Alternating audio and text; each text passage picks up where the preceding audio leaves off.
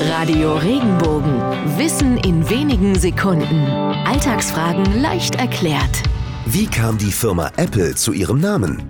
Gleich vorweg, Apple hat nie was anderes als Computer verkauft. Trotzdem war gerade Apple-Gründer Steve Jobs von der kleinen runden Frucht begeistert.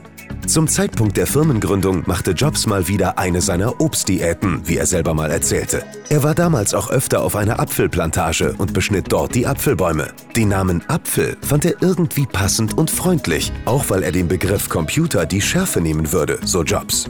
Dazu brachte der Name noch einen wichtigen Vorteil. Die neue Firma stand im Telefonbuch vor dem damaligen Konkurrenten Atari.